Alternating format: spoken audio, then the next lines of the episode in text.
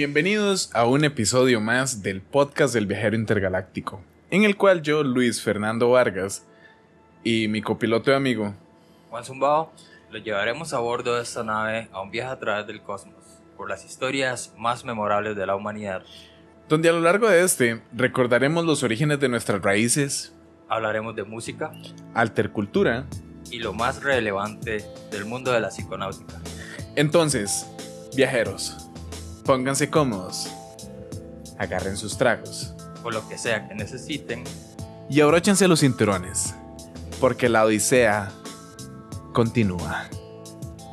Despegamos. She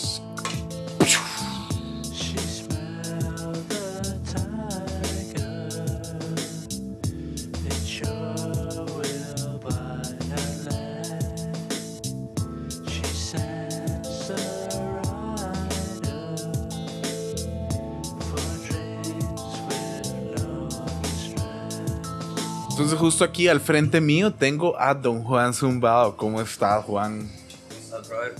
¿Todo bien? Yo todo chileado, man.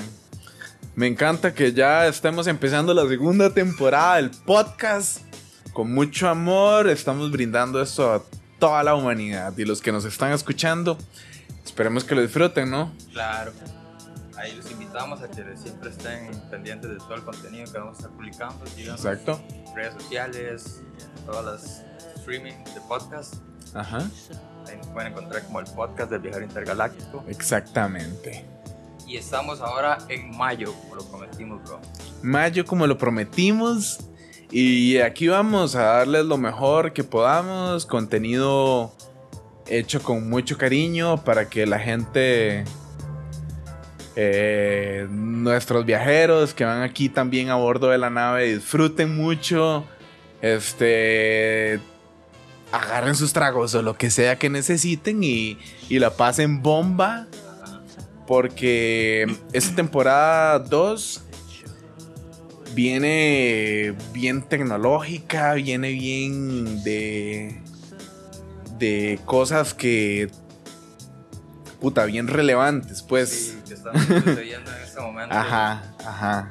Queremos darles un poco de contexto ahí. Exactamente. Y en el episodio de hoy, Juan, justamente te vengo a hablar de un tema que está súper in, súper ahí metidísimo en todo, que es el transhumanismo. Transhumanismo. Transhumanismo. Entonces estamos hablando de, del mejoramiento del ser humano a través de la tecnología. Y ese episodio lo vamos a hacer, digamos, viene el episodio completo, pero van a haber varias entregas de este episodio durante la temporada. Ok. Ok, entonces no solamente va a ser un episodio, sino que obviamente es uno, pero después vamos a ir ampliando a lo largo de la temporada temas al respecto. Ok, este es el, ¿Qué te el- parece? El podcast introductorio. Eso es, el, es- eso es transhumanismo 101. Ok. Ok, ¿qué pensás? ¿Te parece? Excelente, ma, excelente. Ajá. Entonces vamos a hablar un poco de la ética de la inteligencia artificial y lo que se viene antes de la rebelión de las máquinas. Ok. ¿Te suena como a Terminator? Me suena, me suena. Puro eh, ciencia ficción, pero. Pero que ya no es tan ficción, bro. Ajá. Ya no es tan ficción la vara.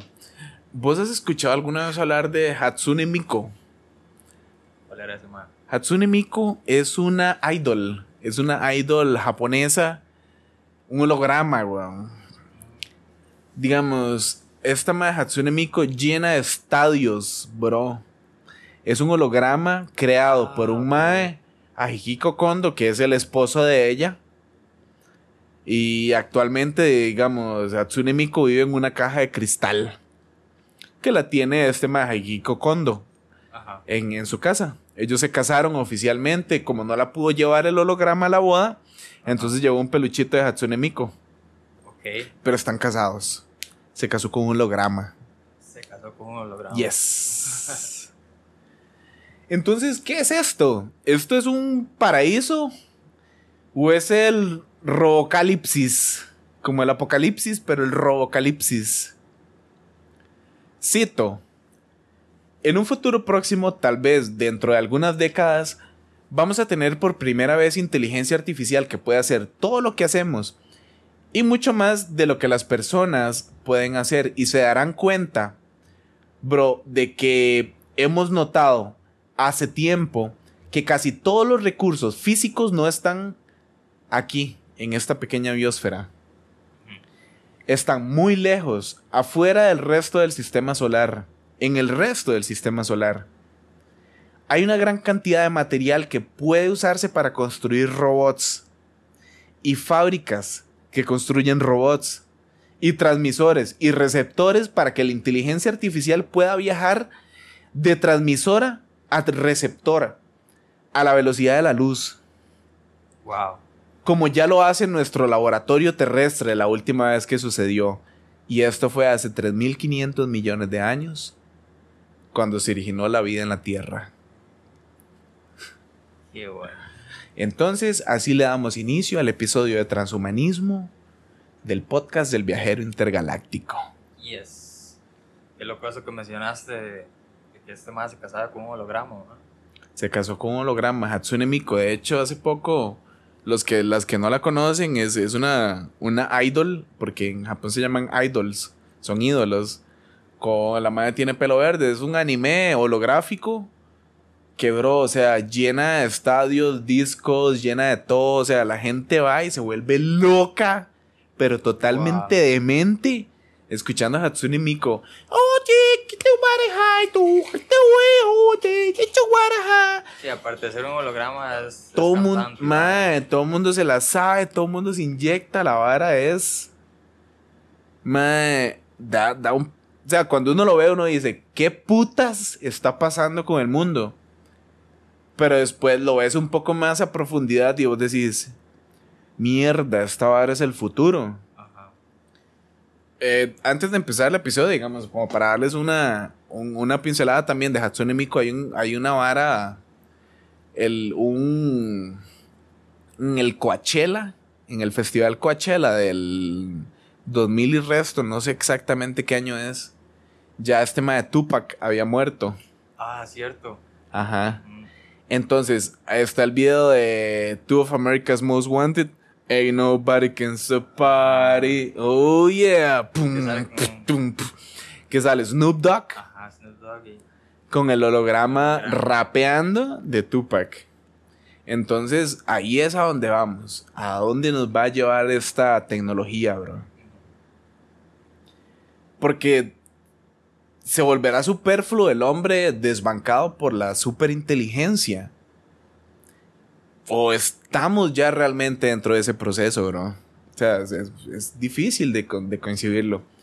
En Japón, por ejemplo, digamos ahorita, ya hay médicos y científicos que investigan la inteligencia artificial dentro de la medicina. Eh, hay un mae, Ayako Yamashita, con 62 años, que estuvo a punto de morir hace dos años. Ajá.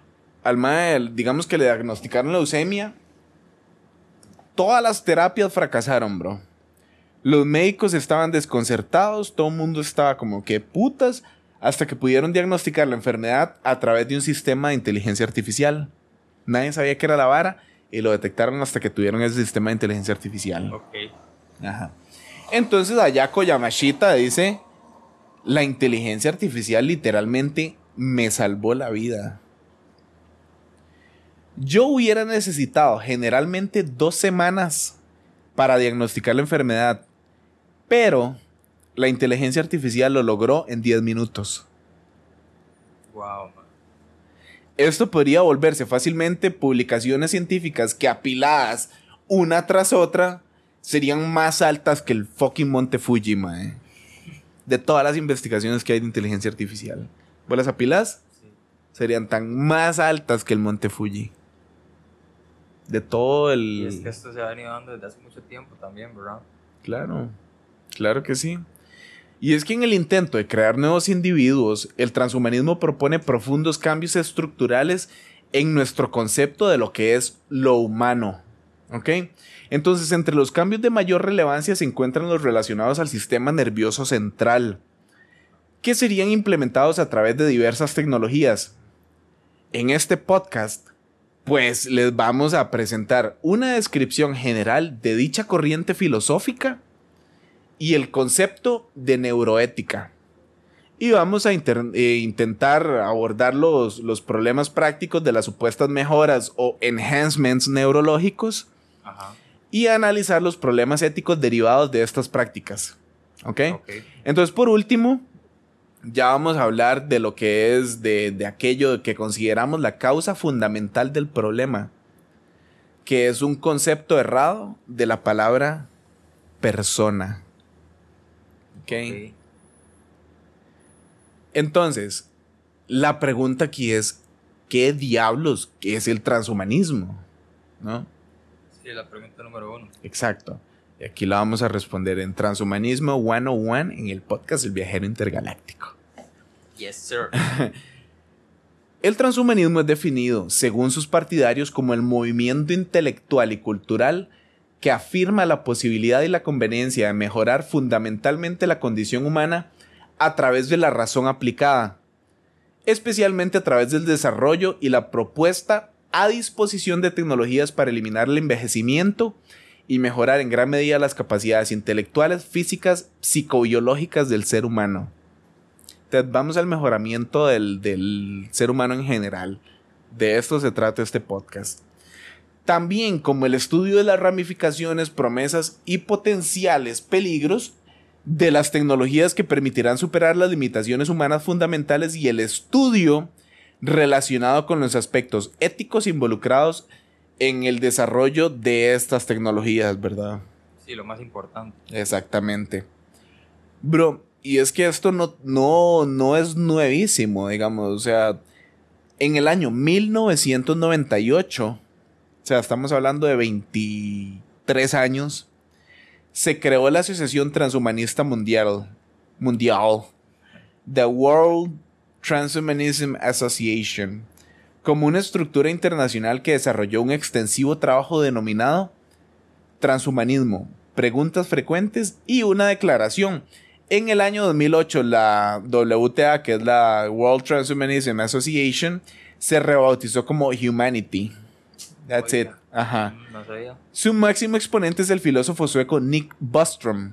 Este nombre, este apellido lo vamos a, a- a tener ahí en cuenta durante el transcurso del podcast. Ahí Nick. Bostrom. Bostrom, ¿ok? Que en su artículo llamado La historia del pensamiento transhumanista remonta románticamente el origen de esta ideología tan atrás como la epopeya de Gilgamesh y otras búsquedas de la inmortalidad, incluyendo la piedra filosofal. Wow. Entonces también damos una pincelada de lo que vamos a hablar porque viene un tema acerca de la piedra filosofal, alquimia, Mm. la epopeya de Gilgamesh, las tablas comienzo Ese es el inicio. Y es que, bro, digamos, o sea, el concepto de transhumar, entre comillas, transhumar como transhumanismo, fue utilizado por primera vez por nada más y nada menos que Dante Alighieri en su obra La Divina Comedia, entendiéndola como la experiencia elevada por la gracia, más allá de lo humano, hacia la realización total y trascendente en Dios. Sin embargo, el concepto transhumanista de dicha palabra le fue dada por el biólogo Julian Huxley en 1927. Ese apellido Huxley, ¿a qué te suena? Ajá, me suena, me suena bastante. ¿no? Como, como a primillo, como hermano, como a familia de algún Huxley. Ajá. Pues te cuento, nada más y nada menos que hermano de Aldous Huxley. Muy Brave. New World, The Doors of. Perception, etcétera, etcétera. Hombre permaneciendo hombre, pero trascendiéndose a sí mismo, a través de la realización de las nuevas posibilidades de y para su naturaleza humana. Dicho de otro modo, Huxley hablaba de la superación de la humanidad en virtud de la tecnología como obra puramente humana, alejándose de la religiosidad, ¿verdad?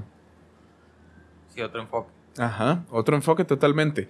Porque, según este tema de Bostrom, los cimientos ideológicos del transhumanismo se basan en el empirismo de Hume, el materialismo de Lamartine, que tiene algo que se llama el hombre máquina, en psicología se ve mucho, y el evolucionismo darwiniano, que es, ma explica como la humanidad no como un punto final de la evolución, sino como una fase temprana de la misma.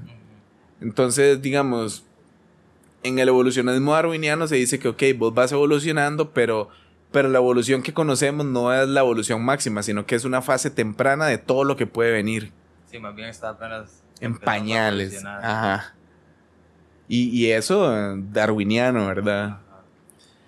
El transhumanismo busca mejorar la naturaleza humana, superando sus limitaciones y prolongando su existencia a través de la razón, la ciencia y la tecnología.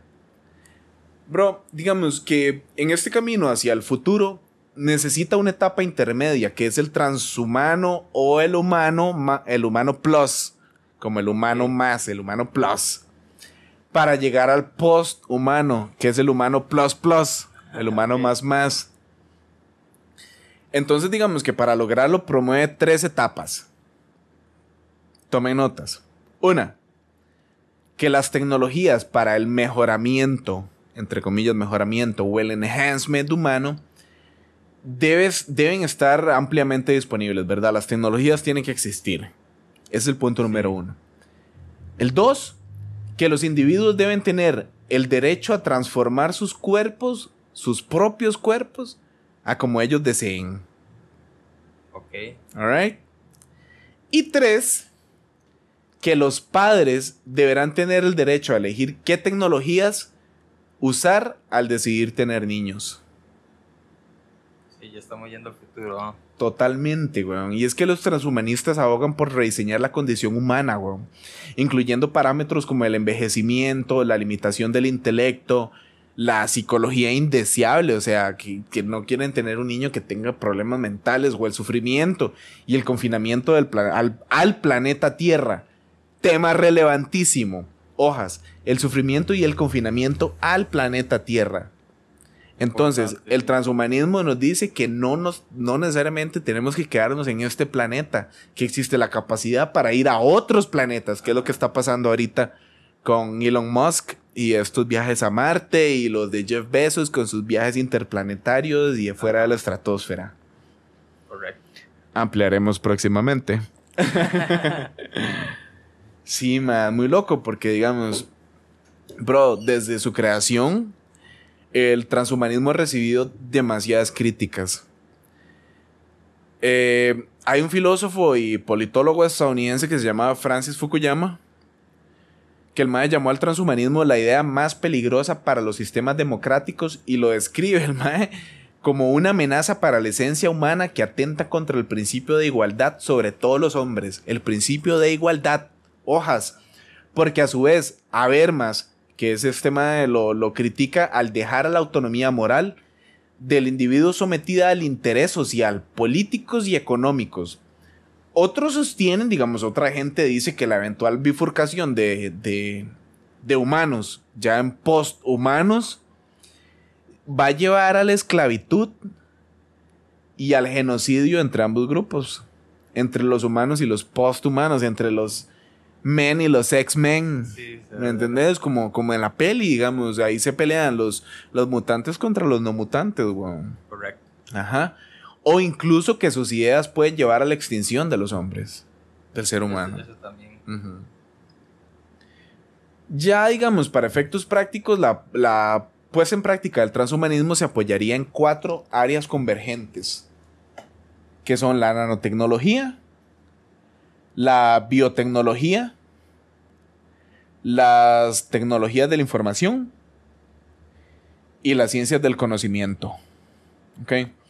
Entonces, desde el punto de vista neurológico, bro, digamos, el transhumanismo busca mejorar en las capacidades sensitivas el aumento de la memoria, por ejemplo, la aceleración de los procesos de razonamiento y la disminución del número de horas de sueño. Entonces vos vas a poder Ah, dormir menos y producir más.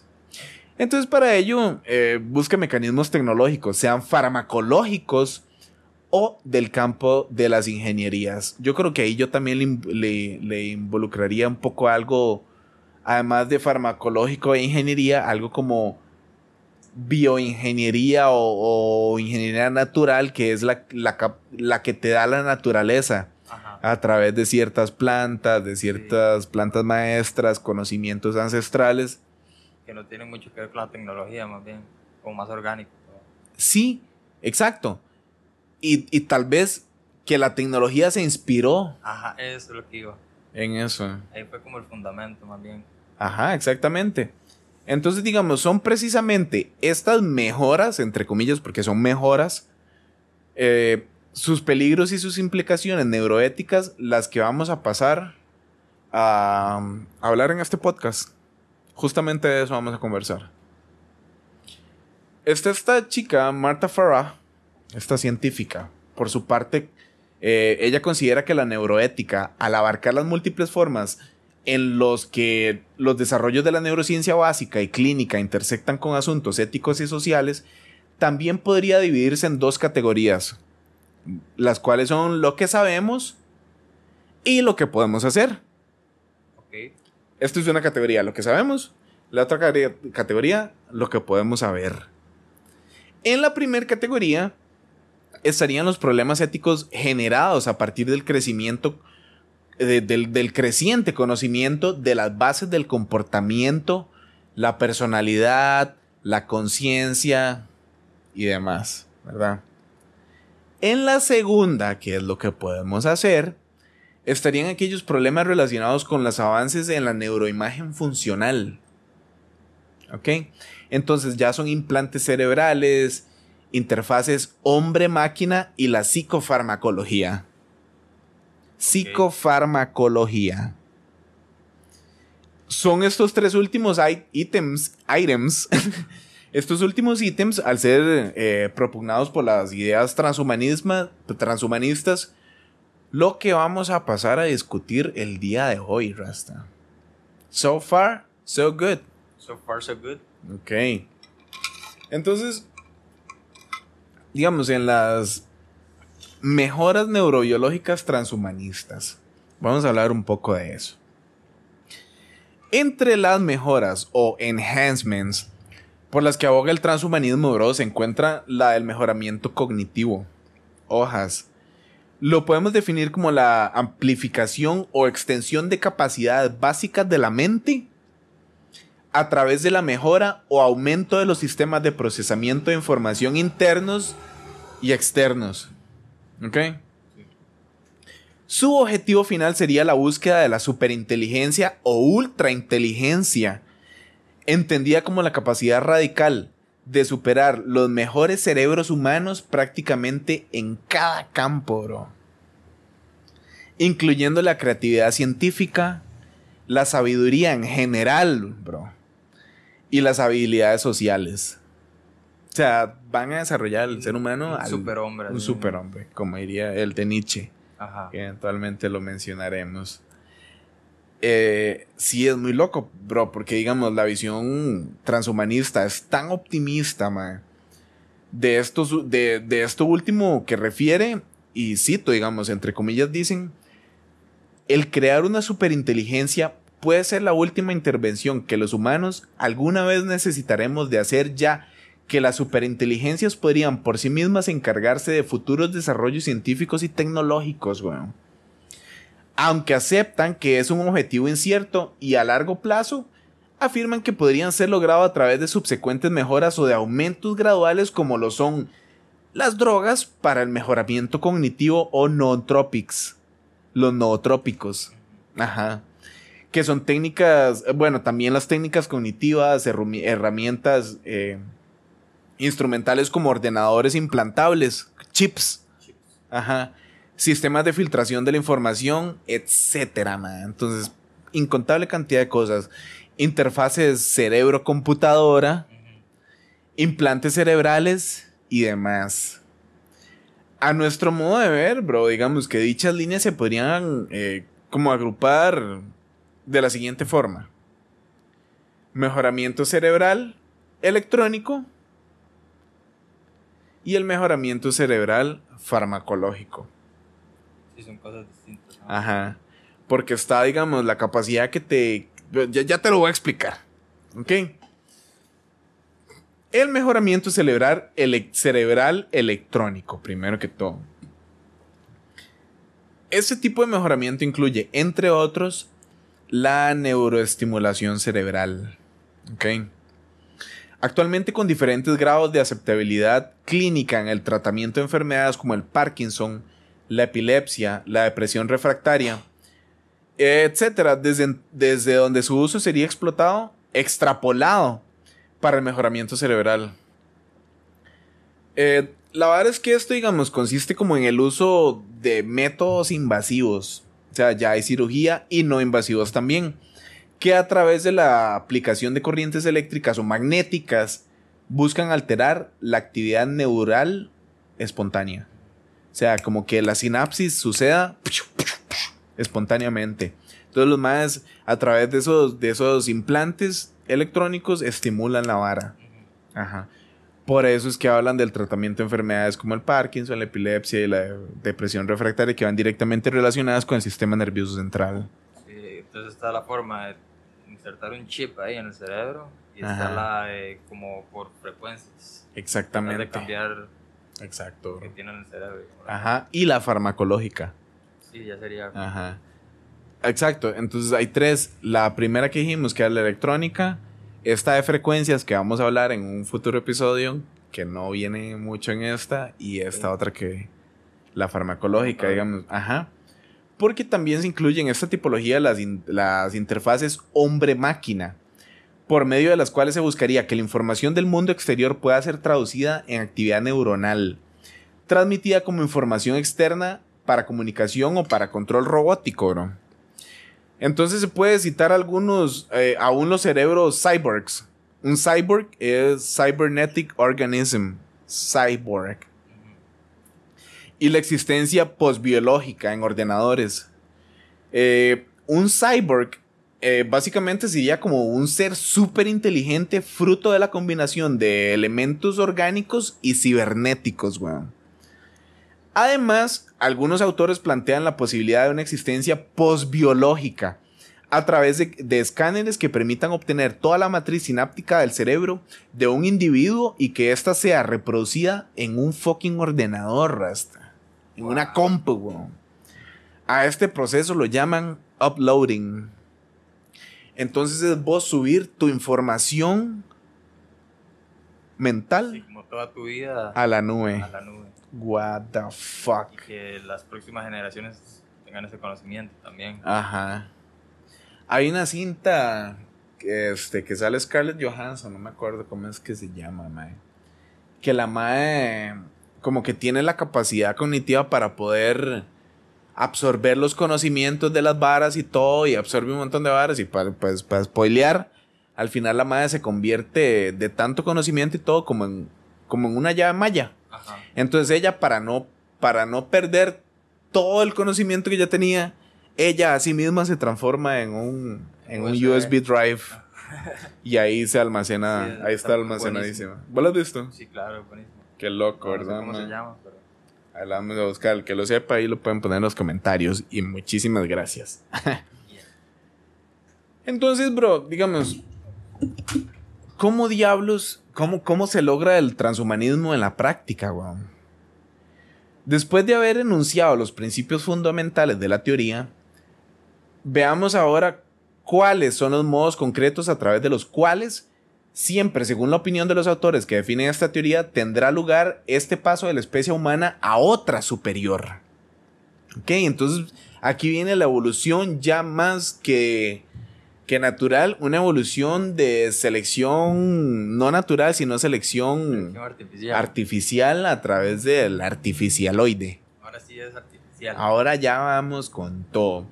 En primer lugar, bro, digamos que está la aplicación de la técnica eh, eugenésica, se llama. Eugenésica prenatal a embriones. Eso es la selección de seres humanos. Sin defectos ni patologías, bro. Entonces vos, vos estás decidiendo por catálogo prácticamente ¿Cómo quiere que sea? cómo querés que sea tu hijo. Si que lo querés ya hablando superficialmente con ojos azules, lo querés de pelo rizado, lo querés machillo, lo querés chinito, Metro lo querés 90. metro noventa, querés que no tenga patologías, querés que tenga, o sea, toda esa vara se supone que ya está codificado. Entonces, El superhombre. Ajá, puta, ma. Y la eliminación de los seres enfermos ya así, con la técnica oportuna.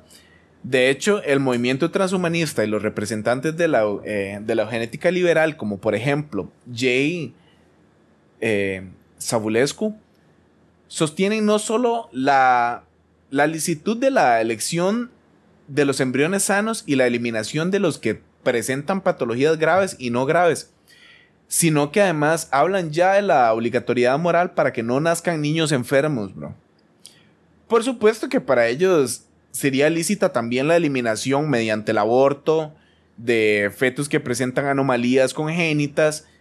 Incluso en los últimos tiempos, algunos de ellos, eh, como eh, hay unos pensadores, Giubilini Minerva, han planteado el, el, el infanticidio neonatal de discapacitados graves como algo lícito y necesario, bro. O al menos consecuente con sus teorías. Como los, como los espartanos que desechaban a los que no les servían, ¿te acordás? Como en la peli de 300. ¿cierto? Ujú.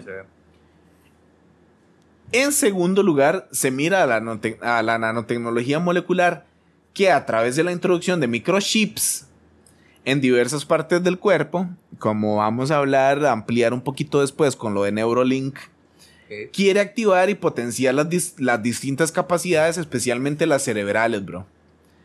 Como analogía, cabe pensar que los, eh, en lo que acontece en algunas patologías o discapacidades, cuando gracias a la introducción de microprótesis auditivas u ópticas, o bien con partes del cuerpo humano de origen biónica, se incrementan algunas facultades humanas, bro.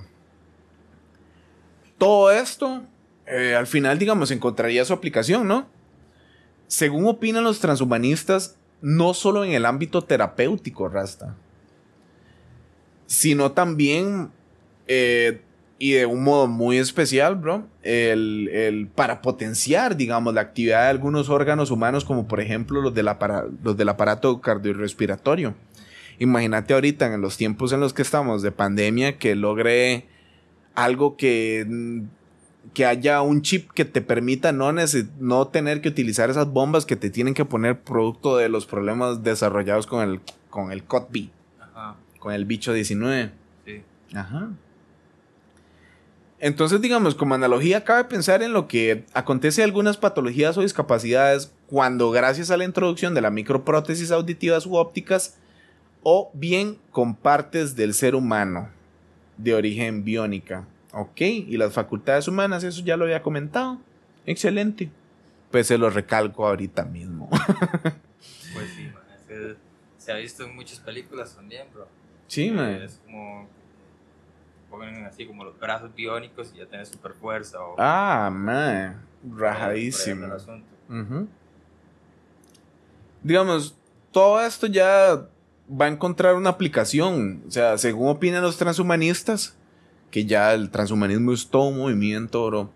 No solo en el ámbito terapéutico, sino también y de modo especial para potenciar la actividad de algunos órganos humanos, como por ejemplo los del aparato cardiorrespiratorio. Sí, es como vos decías, eh, ya no necesitan sus ventiladores ahora para, Sí, sí. Qué loco, sí. Esa parte me, ya, ya lo habíamos mencionado, pero excelente, man. Vale recalcarlo. Porque otra posibilidad la representan los fármacos, bro. Que favorecen el control del bienestar emocional, como los antidepresivos, ¿no? Claro. Que tienen la finalidad de limitar el impacto negativo de algunas experiencias, bloqueando los centros de control y los neurotransmisores.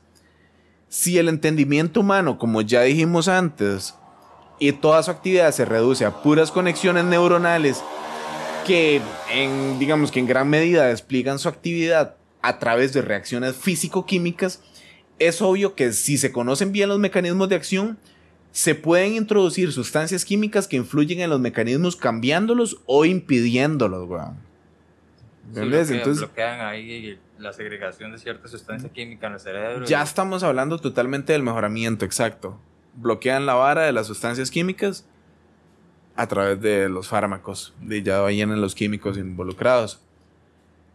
Del mismo modo, digamos, la toma de, por ejemplo, píldoras de personalidad, entre comillas, ¿verdad? Podrían modificar esta última de modo que supere limitaciones como la timidez o bien que se incremente la capacidad creativa o emocional, weón. Entonces, en definitiva, se considera esta posible aplicación como algo análogo a lo que se hace hoy en día, ma. digamos. En el mundo del deporte lo conocemos como el doping, Ajá. el mejoramiento, doping. Y la verdad, ma, es que, bro, no es de extrañarse que, que por tanto, que algunos autores como eh, Sabulescu, que hablamos anteriormente, justifiquen moralmente el doping de los deportistas, weón.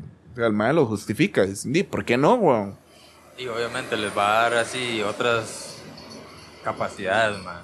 Ma, yo de hecho una vez pensé... Van a poder rendir el doble que un ser humano normal Ajá. bajo esos efectos. ujú. Entonces, y por eso se empezó a implementar lo del doping, para hacerlo un poco más justo. Si unos tenían acceso a esos fármacos y otros no, Ajá. entonces ahí es donde se va a ver la diferencia. Ajá. Ya hay gobiernos, o sea, y si ya los vas a llevar a las Olimpiadas o a los eventos a nivel mundial, hay gobiernos que tienen más dinero para poder aplicar ese tipo de cosas a sus atletas o no. Ajá. Como las famosas transfusiones de sangre que le hacían a, a Armstrong Así. para, para los Tours de France, weón. Que el mae, digamos, el mae, el mae no, no corría dopado. El mae lo dopaban, entrenaba dopadísimo, explotaba el cuerpo estando dopado. Antes de la competencia le limpiaban la sangre, le hacían transfusión de sangre de otro mae. Entonces el mae llegaba limpio a la competencia, pero ya llegaba entrenadísimo en doping. Claro. Y es que es muy loco, porque digamos, los transhumanistas toman en cuenta además las posibilidades de una prolongación de la esperanza de vida, weón. Gracias al empleo de, de terapias génicas o métodos biológicos que permitan detener el envejecimiento celular. Ahora, antes de que empezara el episodio, te estaba comentando de que. de. de este episodio que escuché de de Jordi Rosado con esta otra chica de, de cuando mucho o mucho cuando con Palaverga. Ajá. Este, que hay una parte en la que la maecilla como que tiene una amiga que trabajó directamente con Elon Musk, con los discursos y la vara. Y entonces ella le preguntó, ok, ¿y, y qué es lo que la, la madre le preguntó? Este, y vos que has trabajado con Elon Musk, ¿qué es lo más loco que has escuchado, man? ¿Qué es lo más rajado? O sea, qué. Y la madre le dice como... Le dijo varias cosas, pero una de ellas fue como que ya hay bases en la luna, que ya hay seres humanos en la luna y la vara. Pero basado en el tema en lo que estamos, también le dijo como... ¿Sabías que el ser humano, o sea, ya existe la tecnología para que el ser humano pueda vivir 150 años? Ya existe la tecnología para que el ser humano pueda vivir lo 150 afirman. años. Ajá. Y eso, o sea, mano directa de la mano derecha de Elon Musk. Ah, ¿Verdad? Ahora hay unos cuantos años más, no van a ser 150. Ujú. ¿Quién sabe cuántos años? Sí, y es que digamos, en general la gente dice que en, en la actualidad eso no es posible. Porque no están metidos en, en esas investigaciones como lo están estos billonarios del mundo, weón. Que they, they do fucking Eso know how to do it. Todos los días estar ahí. Todos los días está en la vara. O sea, tal vez se puede frenar el proceso, pero no pararlo, dicen los, los científicos de la común, ¿verdad? No los que están en la vara. Digamos, ya en esta opinión, esta finalidad parece por lo menos utópica, weón. Porque, digamos, tanto ahora como en el futuro, porque supondría la superación de una, de una condición intrínseca al transcurso del tiempo en las sustancias orgánicas, weón. La temporalidad y el envejecimiento de los seres orgánicos son, en efecto, características propias e inevitables de la materia viva. Una hoja tiene su proceso y va a envejecer y se va a morir. Lo más normal. Ajá. Pero, digamos, a pesar de todo, algunos opinan que se, que se podrá superar la frontera de la muerte a través de la crioconservación y la reanimación de pacientes mantenidos en suspensión criogénica. Que es, por ejemplo, estos más criogénesis. Por ejemplo, en la película de Avatar de James Cameron, que todos sabemos que es un mazón de nivel 33, carepiche. Pero entonces es gente que tiene conocimiento así, que entonces. Dime, en Avatar los maes se van en criogénesis hasta Pandora. Y ya cuando llegan en sus cápsulas, di como Goku, weón, cuando lo mandan aquí, que viene en criogénesis, viene dormido y aquí, ¡fum! la cápsula los despierta, digamos. Como si nada. Ajá. De hecho, ma, digamos, en, en algunos centros se está llevando a cabo la crioconservación de, de personas fallecidas, weón, de gente que ya se murió, ma, con la esperanza de volverlas a la vida. Y en un futuro, y con el progreso de la ciencia, emplear soluciones terapéuticas todavía desconocidas, ma. Sin embargo, bro, eh, posibilidades como estas, a medio camino entre la utopía y una fe ciega en el progreso científico, suscitan perplejidad, por no decir un escepticismo total. Porque si, digamos, si se tiene una concepción del hombre como de alguien que no está constituido solo de materia, estas opiniones aparecen como vacías de sentido y fundadas de pretensiones absurdas, güey. ¿Me entiendes? Pa- La gente hoy en día dice ci- science fiction, Sí, pelis. Puras pelis. Pero hoy en día, en el 2021, tenemos que saber que la, que la realidad supera por muchísimo a la ficción. Ya en Es- este es- punto, man. Matrix fue hecha en el 99. O antes, porque fue grabada antes, pero fue lanzada en el 99. Ma, esa vara es. Eso no es, no es una película, es un, Documental. un man. fucking documental, weón. De lo que estaba pasando en el momento. Ahora imagínate ahora. Increíble, mae. Pero es que, digamos, la enumeración de los fines que los transhumanistas quieren alcanzar todavía no está completa. Porque, digamos, algunos autores, en efecto, a partir de, de siempre de una visión mecanista del hombre, según la cual el hombre y sus informaciones se pueden reproducir o, o reducir a la, a la sola materia, han llegado a formular la hipótesis de una existencia postbiológica. ¿Ok? Entonces, digamos, en un primer momento, por medio de una especie de escáner, se podría obtener la, la escansión de la matriz sináptica de un individuo animal con la finalidad de reproducirla en un segundo momento en un ordenador, en un computer. ¿Entendés? Entonces, ma, fuck. Entonces, de este modo, en analogía con lo que sucede en una transmisión de datos de tipo virtual, se podría realizar la transferencia de lo vivido subjetivo a partir de un cuerpo biológico, weón. O sea, un cuerpo ya fallecido, Ajá. ya está muerto la vara. Entonces, de ahí, ya sea a otro ser orgánico, como un trasplante de cerebro, o, o- o ya sea a un substrato material digital, weón. Sí queda el digitalizado. Lo subís a la llave maya, como en esta peli de Scarlett Johansson. Entonces, vos llegás a lograr subir tu conciencia a una matriz en la nube. Y después lo reproducís como Tupac. Qué miedo, man. Lo haces revivir en un holograma. What the fuck, man. Man, es que es muy loco, porque digamos, de modo coherente y ya digamos, de acuerdo con lo que se ha dicho, algunos autores han pensado en la posibilidad de crear máquinas superinteligentes en las que se produzca una combinación entre una parte cibernética y otra parte orgánica. Entonces están mezclando los que llamamos cyborgs. Cyborg. Cybernetic Organisms, que es una entidad en parte orgánica y en parte mecánica. ¿Ser humano o máquina? Aquí, digamos, ya en este punto, todas las afirmaciones y los métodos enunciados que integran el, el proyecto de alcanzar los fines del transhumanismo hacia un post-humano reciben en conjunto el nombre de postulado tecnológico. El postulado tecnológico, bro, según estos autores, se lleva a cabo en los próximos 100 años con la ayuda y el apolo de Foresight Institute para, eh, para la investigación y la nanotecnología y el Extropy Institute para la expansión de las capacidades, la autotransformación y el optimismo dinámico, dirigido por M. Moore. Ambos institutos fueron creados eh, a finales de los 80. Ujú. Hace bastante. Sí. Esto me recuerda a la historia de Victor Stone. ¿Sabes quién es Victor Stone? Victor Stone, para los viajeros que no saben quién es Victor Stone, que no han visto la película, es el hijo de Silas Stone y Eleanor Stone, que son científicos que los usan como sujeto de prueba para varios proyectos de mejora de inteligencia. Si bien estos tratamientos son en última instancia exitosos y el coeficiente intelectual de Víctor posteriormente crece a niveles geniales, él crece para también para resentir su tratamiento. Lo que pasa, bro, es que digamos la situación de Víctor cambia radicalmente cuando visita el laboratorio de sus padres, donde se realizan experimentos de acceso interdimensional, weón.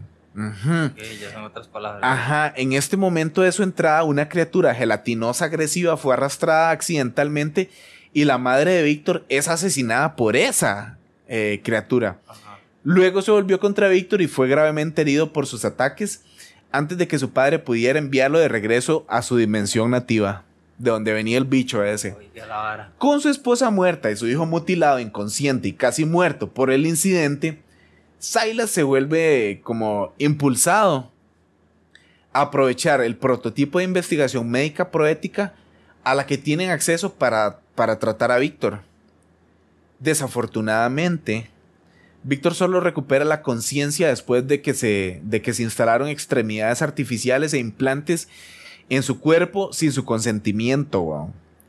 Víctor estaba horrorizado por el, por el descubrimiento de los componentes metálicos que involucran la mayor parte del lado izquierdo de su cabeza y la cara. Y el mae se emputó por haber que el mae prefería morir antes que ser víctima de las, manif- de las manipulaciones de su padre. Ajá. Estamos hablando del cyborg de Justice League. Sí. ¿Te acordás? Sí, pero eso ya tenía como esa idea. Fucking amazing Victor Stone, man. Justo estaba pensando en eso. Y es muy loco porque desde pff, los 80s en Mortal Kombat 1, en Mortal 2, en el 3 que sale Jax, Jax eh. Kano también que tiene Ajá, un láser. láser. y la vara, man. Eh, los que no han visto la película nueva de Mortal Kombat también está chiva. ¿Ya la viste? Sí, sí, la está buena. ¿La nueva? ¿La viste? Ok, ahí están los enhancements de, de Jax. Muy chido en realidad. Ya digamos aquí nos vamos a meter como también un poco como en el aspecto farmacológico, ¿verdad? Porque digamos a finales de 1990 el uso creciente de Prozac, que es la, la fluoxetina, provocó un debate sobre la posibilidad de sentirse ya mejor que bien. Entonces hoy en día esas posibilidades de mejoramiento farmacológico se han multiplicado, muchas veces impulsados por los estudios clínicos y campañas de marketing, bro. Eh, patrocinados por las industrias farmacéuticas, el uso de psicofármacos para el mejoramiento cerebral, en el cual el- se basa en los descubrimientos realizados a raíz de estudios clínicos y preclínicos, weón, para el tratamiento de patologías neuropsíquicas, como lo que hablábamos del Alzheimer, el Parkinson y toda esa vaina. Ajá. Y, y lo que es la depresión y toda esta picha. Eh, con todo respeto. Se plantea la siguiente pregunta. Si el tratamiento X puede aliviar un déficit significativo de la función psicológica Y, ¿qué pueden hacer para las personas sanas? Entonces aquí estamos hablando, esto es, si esta vara puede curar a personas que están con algún problema, ¿cuál es la capacidad de esto mismo en personas, Personas sanas, güey, en no personas que están bien, güey? Entonces ahí viene el enhancement de la vara. Y es que, digamos, es particularmente intrigante, ma, digamos, el desarrollo de nuevas clases de drogas que no busquen mejorar una enfermedad, porque ya van dirigidas directamente al sujeto sano, weón, como las am- am- ampaquinas y los moduladores de la proteína de unión del, el- al elemento de respuesta del am- AMP cíclico, eh, que se llama CREB en, su en sus en las varas en inglés. ¿Cómo se llaman estas? Las. Como las que vos usas solo las letras. Me perdí ahí. Bueno, que no tenés que usar las palabras, sino que en, como do it yourself DIY. DIY. Siglas, así. Las siglas, que yo venga. Las siglas CRB. Pero bueno, no los vamos a desviar.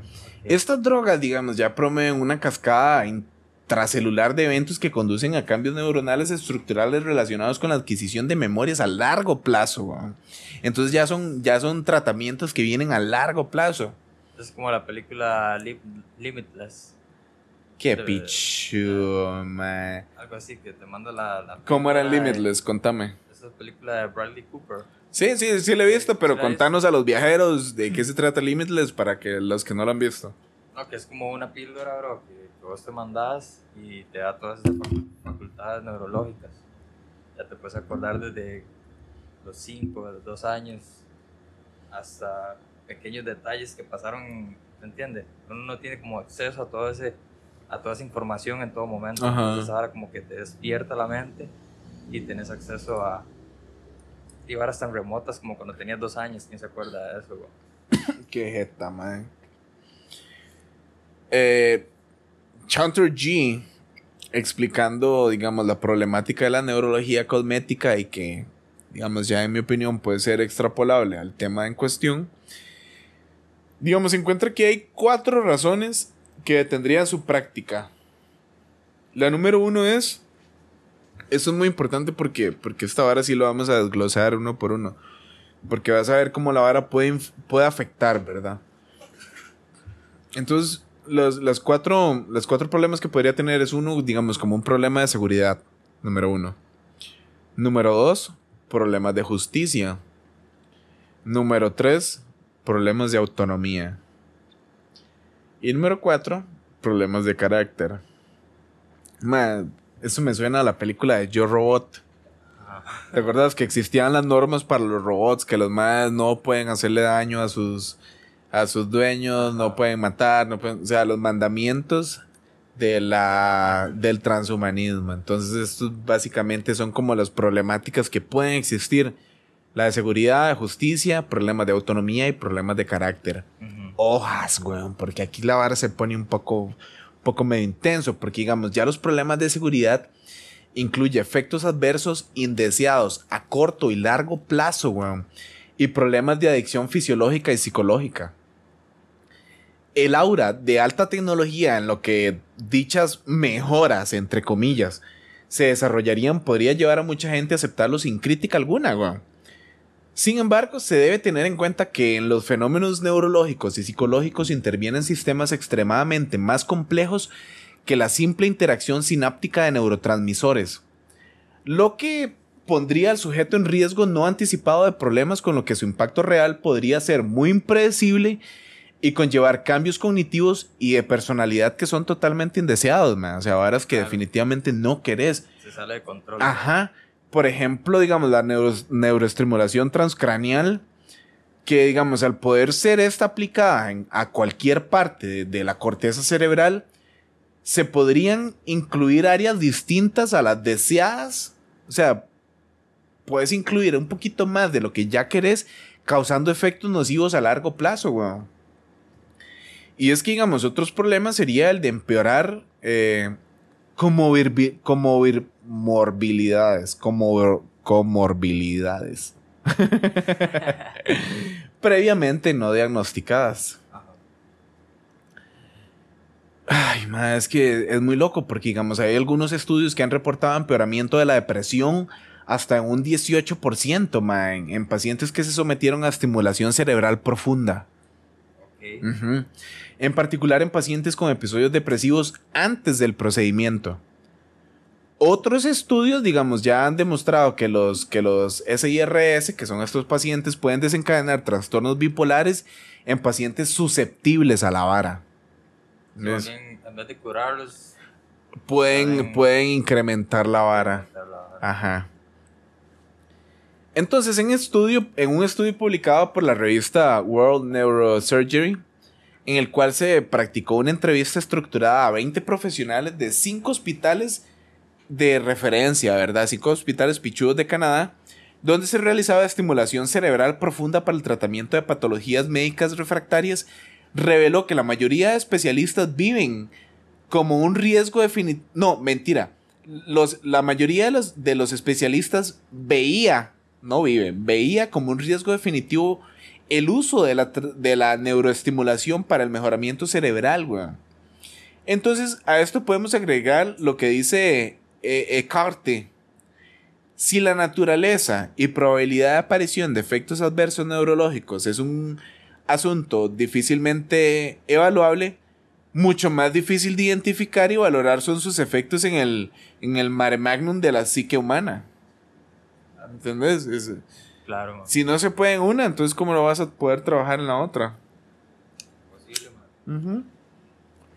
Entonces, ese fue, digamos, como la primera parte del, del- de lo que es el problema de seguridad. Entonces está el problema social ahora. Que esto es muy loco porque, digamos, el uso de estos procedimientos y fármacos requeriría, bro, aquí ya nos vamos al punto social, de equidad en la distribución de recursos. Una distribución inadecuada podría aumentar las disparidades en los extremos del espectro económico, sobre todo en el ámbito de la educación y del empleo, weón. Claro, weón. ¿Entendés? Porque, digamos, ante esto, sin embargo, Bostrom planteaba una solución tiempo dependiente extremadamente optimista. Que es el patrón típico con las nuevas tecnologías, es que con el tiempo se hacen más baratas. Eso es cierto sea, vos ahorita... Antes una computadora era solo para empresas que tenían la capacidad de, de optar por eso. Ahora una computadora la tienen todos, Exactamente. o casi todos. Justo así lo resumimos. Justo. Gracias, Barry. Además, eh, plantea una serie de soluciones dependientes de políticas públicas, así como aspectos técnicos, sociales y económicos que los gobiernos deberían acatar para evitar la inequidad. weón. No puedes poner un MAE que no está enhanced a la par de un MAE que ya tiene un chip en la jupa y Obvio. pagarles lo mismo. Ni puedes ponerlos a hacer el mismo trabajo cuando sabes que uno lo va a hacer mejor que el otro. Correcto. Están automatizados. Ajá. Entonces, obviamente el rendimiento es Es, es- ese es el problema social, weón. Entonces de ahí nos vamos a los problemas de autonomía. Ok. Kaplan refiere que es un derecho individual el determinar si se usa o no una droga para propósitos cosméticos. Sin embargo, lo que comienza como un asunto de elección puede derivar de una fuerza coercitiva, especialmente en algunos sectores sociales. Entonces, aquí la pregunta hasta que te hago es, ¿Cómo será la vida de aquellos que elijan no mejorar en una sociedad llena de mejorados? Why? ¿Cómo? O sea, what the fuck? O sea, si, si ya, si todos utilizan smartphones y vos no lo usas, entonces vos estás detrás del palo. Yo, yo lo vería si todos usan cuando- chips. Cuando vas, no sé, a alguna tribu en África o algo así, vos llegas y le dices a alguien, más, tomame una foto, no vas a saber ni cómo hacerlo, porque nunca has tenido un dispositivo en tus manos, ¿no entiendes? Sí. Entonces es algo así como bien marcado, man. Va, va a haber una diferencia bien marcada entre el, el humano plus Ajá. y el no tan plus. Exactamente, weón. Sí, ma, es que digamos, el, el, es- es- el transhumanismo lo justifica, weón. Y, se justi- y justifica las mejoras en base a un franco imperialismo de la autonomía, ma. Entonces, sí. digamos, ajá, entendía en, en este contexto como, como un libre albedrío, digamos. Al, al respecto podríamos proponer algunos interrogantes prácticos. Por ejemplo, te lo pongo así. Si estos procesos, si estos procedimientos afectan como la gente piensa y como siente, eh, la pregunta es esta, entonces, ¿esto no iría en contra de su libertad cognitiva? Totalmente. Porque está afectando la forma de realmente de pensar. sin- o sea, Sí. Si la respuesta fuese negativa, entonces, hojas, viene la siguiente pregunta. ¿Cuándo y cómo se aseguraría la privacidad de la mente del individuo? ¿Qué tan privada está tu mente? Y, y por si no quedó, por si no fuese poco, si no se hiciera esto, ¿no afectaría en sí su autonomía? Es decir, sin su privacidad, su autonomía no se vería víctima de coerción. Y yendo más allá, al crearse un ser humano diferente, ya un post-humano, al que dijo el consentimiento, ¿es válida la autorización original para seguir experimentando o mejorando a este nuevo ser? ¿Cómo se vería entonces afectada la autonomía de este nuevo ser? O peor aún, ¿tendría autonomía? Eso es lo peor.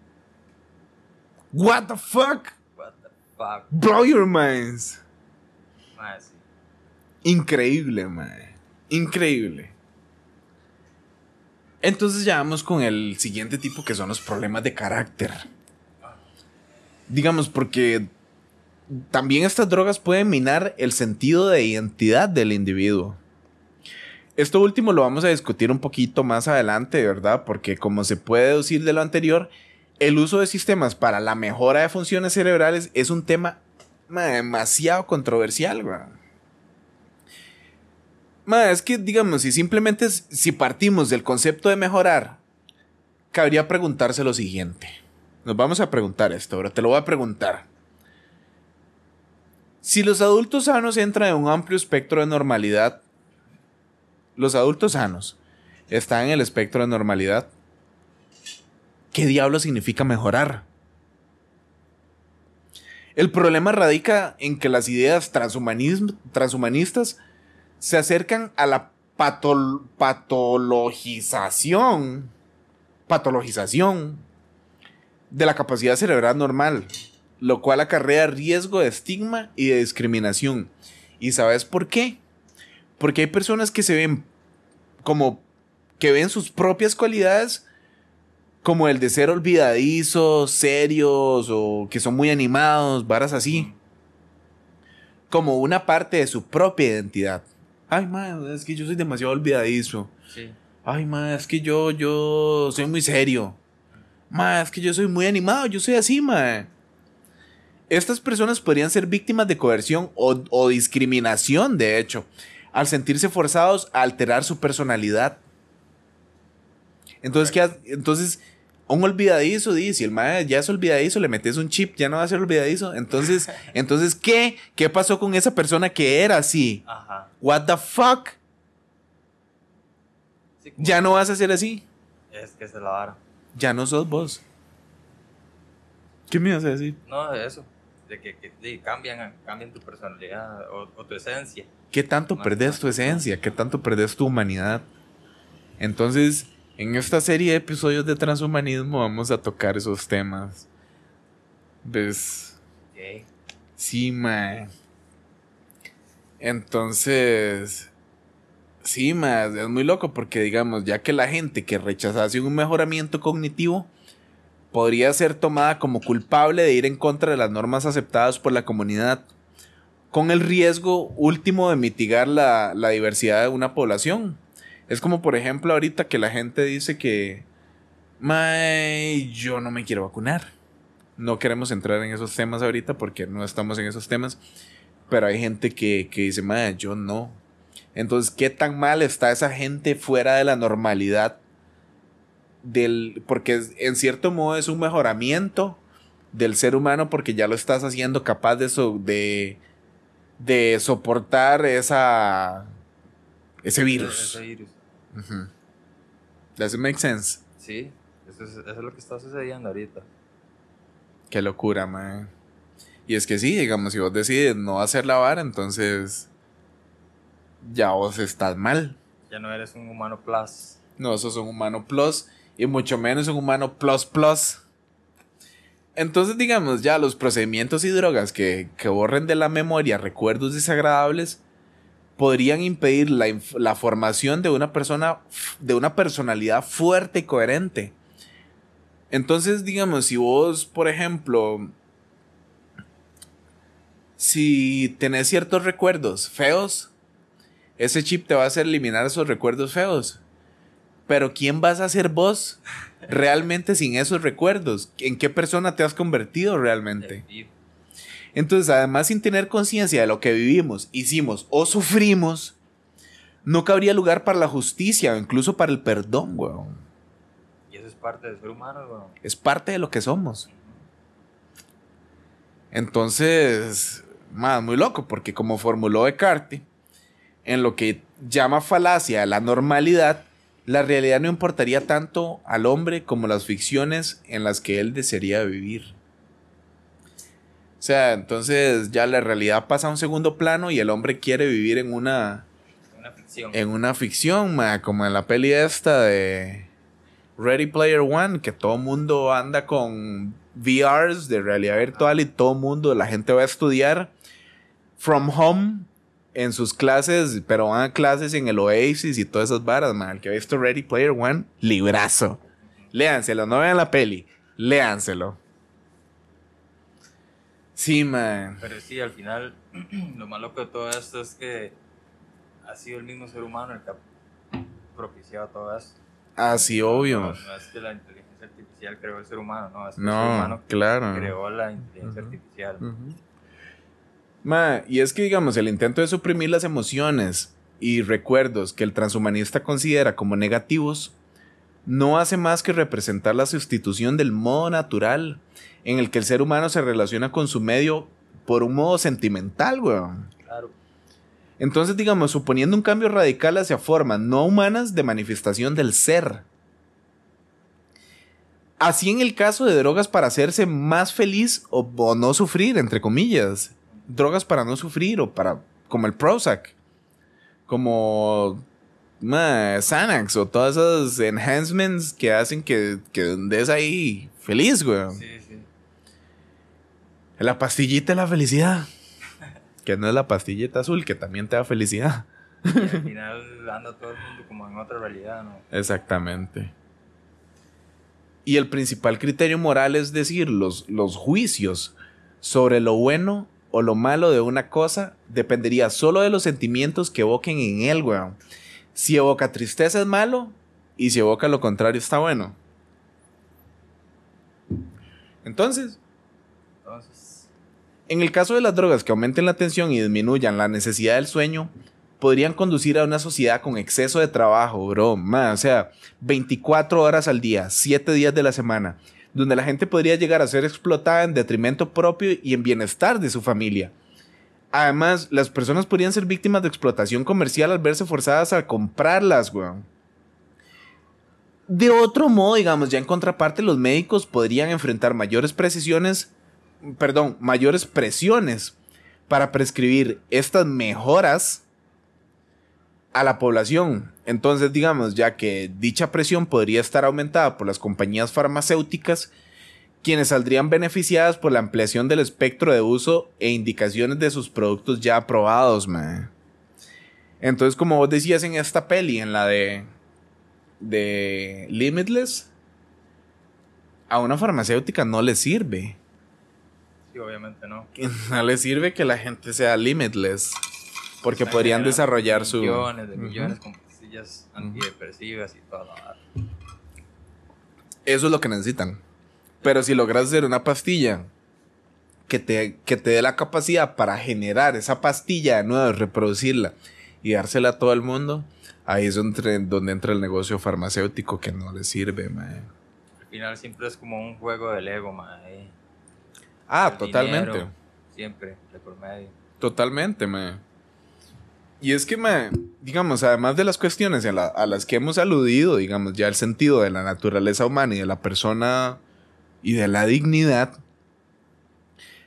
ya digamos, ya yo diría que en nuestra opinión el, el transhumanismo deja muchas cuestiones sin resolver.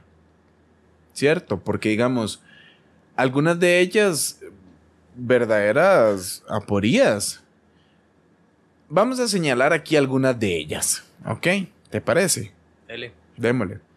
Entonces, digamos, número uno. Los autores transhumanistas suelen identificar la felicidad psicológica con la perfección física. Lo que equivale a decir, cuanto más perfecto es- eres en el físico, tanto más feliz serás. Pero esta equivalencia no siempre es cierta, bro. Porque, digamos, la realidad muestra que se pueden dar situaciones en las que la imperfección genética no engendra infelicidad. O que hay personas que aunque padezcan una gran enfermedad, viven una vida feliz. ¿O no? Cierto, mae. 100%. La constatación de este hecho pone en evidencia que la felicidad humana no es solo una cuestión de perfección genética, eh, si- sino algo más profundo que pertenece al ámbito de lo moral, algo que se relaciona con la persona en su conjunto. O sea, lo que, lo que es prueba, en alguna medida, Rasta, digamos, de que, de que no somos solo materia. Entonces la experiencia demuestra, además, que lo que nos hace más felices no es un bien material o algo que se puede someter a un experimento científico positivo. Podemos pensarlo, por ejemplo, como las situaciones de amistad o amor. Y es que esto equivale a decir que el hombre no está orientado a conseguir solo bienes materiales, sino también bienes que son valores en sí mismos, weón. Porque, digamos, en los autores transhumanistas se produce una confusión entre las capacidades físicas y las cualidades morales o metamateriales. Porque ahí es lo que hablamos de los metahumanos, de todos estos más que son mejorados, entonces los metamateriales también. Y es que, digamos, tendríamos además que preguntarnos si la evolución es solamente un proceso material casual, como ellos afirman, o si es algo más. ¿No? ¿Me entendés? Digamos, estos autores asumen como un dogma que la evolución es un fenómeno, materialista y casual sin darse cuenta de que en buena medida esta afirmación está en contraste con sus propios principios racionalistas. ¿Por qué creer en el progreso ilimitado de las ciencias si la realidad demuestra que la ciencia se equivoca y a veces hasta retrocede, weón? Casi siempre. Tampoco está demostrada la utopía de un progreso científico lleno de optimismo. En realidad, déjame decirte, mae, que digamos, en sus obras se encuentra el mismo tiempo, en- al, al mismo tiempo, una confianza dogmática a la ciencia y la acusación del dogmatismo fideísta no demostrado de la metafísica. Pero en realidad son ellos los que caen en un dogmatismo fideísta de cuyo material de, de- de cuño materialista y cientifista. Ok. Entonces ya vamos al punto número 2, porque ese era el primero. En el 2, vamos a ver que además de que estos interrogantes fundamentales surgen otros relativos al, al aspecto práctico, que es, por ejemplo, antes de llegar a producir un hombre perfecto, ¿verdad? O el que decimos el post-humano, ¿right? ¿Qué hacer con todos los hombres no perfectos? Mientras conviven humanos y posthumanos, ¿quién establece los relativos derechos y con arreglo a cuáles principios serán todos iguales? O tal vez derechos y deberes no serán iguales. Y, y ¿cuál será el fundamento de la igualdad o de la desigualdad? ¿O por, por qué se supone como cosa cierta que vivir indefinitivamente es algo que todos queremos? Vivir 200 años indefinitivamente, o sea, ¿quién, quién supone eso? ¿Quién supone? ¿Tenemos la obligación moral de mejorar al ser humano o de darle solo una vida lo mejor posible? ¿Y qué significa mejor? ¿Esta mejora tiene un sentido solo biológico o también moral? ¿Quién establece los límites y las fucking normas de la mejora de la biotecnología? El Estado, los tecnócratas. ¿Quién? Número 3. en nuestra opinión, digamos ya aquí en, la opinión del viajero intergaláctico, el proyecto transhumanista es ir- irrealizable en su totalidad, weón. Lo consideramos una utopía en la situación actual. Sin embargo, es preciso considerar que algunos de sus métodos y de sus premisas están ya presentes, Raza. Eso ya existe. Ya, está, ya se está dando. Ajá. Y se puede pensar en eugenética y en el materialismo, en el materialismo neurobiologista, porque por parte el ser humano es capaz de hacer todo porque es libre, ¿no? ¿Cierto? Hasta puede destruirse a sí mismo, ¿no? También. Exacto. Entonces, en este sentido, el título de la obra de C.S. Lewis, C.S. Lewis, La abolición del hombre, que fue escrita en 1943, aparece como una fucking premonición, mae. Entonces, mae ya de- ya estaba escrito, weón. Número 4. Y punto final. Desde el punto de vista bioético, las implicaciones más graves que pueden verificarse si se llevan a cabo estas teorías son la eliminación eugenética de seres humanos imperfectos o con malformaciones, caso del aborto eugenético y, y diagnóstico previo a la, a la implantación con, con finalidad selectiva, ¿verdad? Como lo que hablamos ahora de los fucking espartanos, el catálogo, justo. Entonces, dime, vos, vos, vos, vos decidís, weón, porque... Sí, pero al final, ¿quién sos vos para decir que es perfecto y que no? ¿Me entiendes? Exactamente. Entonces, digamos, la creación de embriones humanos, ya sean más perfectos, la eliminación de la igualdad entre todos los seres humanos, el empleo de nanotecnologías con aplicaciones humanas sin pensar con anterioridad en cuáles serían las consecuencias en el hombre, y ya ahí podríamos pensar, por ejemplo, en la privación o la disminución o control de la libertad y de la conciencia. Porque ya estás, entramos, entramos al tema que hablamos anteriormente de qué tanta libertad vas a tener vos al ser genéticamente modificado.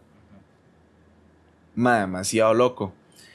Y ya digamos, ahí consideramos, en conclusión, que la teoría transhumanista, además de apoyarse en unas hipótesis antropológicas discutiblemente en un plano teórico y llevar unas consecuencias ilícitas en el plano práctico, no es en absoluto un humanismo posmoderno y laico, como pretenden sus partidarios, sino más bien un antihumanismo, weón.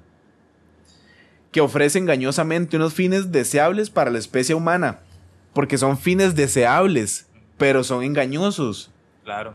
¿Me entendés? O sea, ¿quién no quiere mejorar todo? Pero hasta qué punto eso llega a influenciar la ética humana de lo que realmente es ser un humano. Sí. Ay, man. Entonces, digamos, no es en absoluto un humanismo posmoderno y laico, ¿verdad? Como, como decían los partidarios. Capacidad an- anti-humano, Ajá. humanista. Exacto, porque, digamos, en el momento de su realización práctica pasa por la eliminación del hombre para llegar al post-humano, que es más perfecto. Entonces tienen que eliminar al hombre para lograr esa vara superior. De este modo elimina como algo que carece de valor al hombre vulnerable y frágil, weón. Sin tener en cuenta que precisamente la fragilidad del cuerpo humano, su limitación en el tiempo y en el espacio, es signo de su grandeza. Claro. Eso es lo que nos hace. Pero una toma de conciencia de este tipo solo es posible desde un punto de vista no materialista. weón. Solo así lo podemos ver.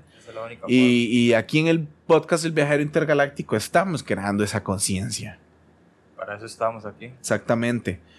Pero una toma de conciencia de este tipo solo es posible desde un punto no materialista, como dijimos anteriormente, porque habrá que partir, por contrario, de una visión antropológica en la que prevalece la dimensión físico-sapiensal sobre la tecnológica e instrumental.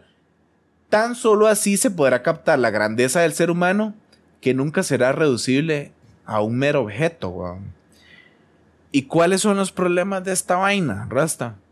El problema es que, digamos, para Bostrom, por ejemplo, la dignidad sería una cualidad en las funciones humanas como una virtud o, una, o un ideal que puede ser cultivado, fomentado, admirado, promovido sin darse cuenta que esta reducida, que está redu- que esta, perdón, que esta queda reducida a un mero control de calidad. Te volvés un producto, un, un- Producto. un- un- una vara ahí que pasa por control de calidad. Entonces, cabe preguntarse. Vamos a preguntar lo siguiente, y te lo pregunto a vos y se lo pregunto a todos los viajeros que nos escuchan el día de hoy. ¿Quién establecería entonces ese parámetro de calidad? ¿Quién va a estar de quality? Dios. ¿Quién? O dicho de otro modo, ¿quiénes establecerán qué estándares de calidad ha de tener la vida humana? Si se eligen algunos pocos para esta tarea a base de criterios liberales y utilitarios, vamos a caer indefectiblemente en un neopotismo tecnocrático, genes y problemas de justicia social. Una distopia total, así. Quedamos en la verga. Entonces, además, Bostrom entra en afirmaciones que contradicen los valores morales tradicionales. Otras mejoras pueden reducir nuestra dignidad como cualidad. Por ejemplo, una capacidad de empatía o compasión grandemente aumentada. O sea, sos demasiado empático, sos demasiado... ¿Pero qué tiene eso de malo? Pero bueno, para ese ser tecnocrático, genético y toda la vara es un problema. Frenético. Ajá.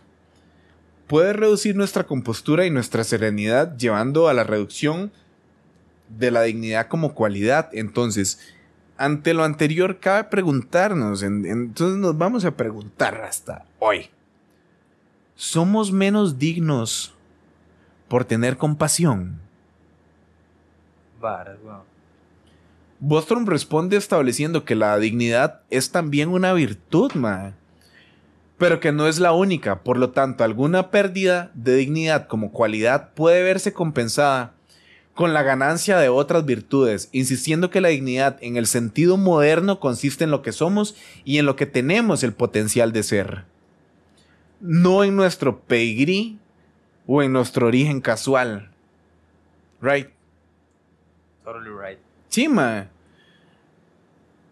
Este concepto de dignidad le lleva a hablar, o sea, no- de, de vidas más dignas y por, y por tanto más valiosas que otras, mae.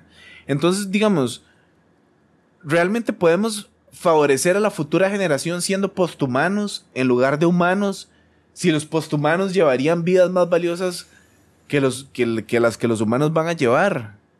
¿Dónde está la igualdad, eh? ¿Dónde está la igualdad? Ese es el problema social del que hablamos anteriormente. mae. Al contrario de, los que, de lo que ellos propugnan, creemos que la dignidad de la persona no reside en una mera valoración interna o externa. La dignidad de las personas es en realidad un asunto de dignidad innata, rasta. Es, es, una intuición fundamental, weón. Un valor intrínseco que atrapa las barreras sociales y culturales y que existe por el peculiar rango ontológico de la persona humana, superior a cualquier otra realidad o valoración. Por ejemplo, la capacidad de razonar o no. Right? Man, inc- increíble. Increíble. Y es que, digamos, ya a pesar de esto, de que los transhumanistas claman por la defensa de los derechos humanos, para efectos prácticos, podemos ver que el concepto transhumanista de dignidad contradice tres principios fundamentales de la Declaración de los Derechos Humanos. Número uno, la dignidad humana es universal, algo que todos los individuos poseen solo por el hecho de ser humanos. Número 2. La dignidad humana es inherente dentro de la naturaleza humana y no es dependiente de sus logros o de sus excelencias particulares. Y número 3.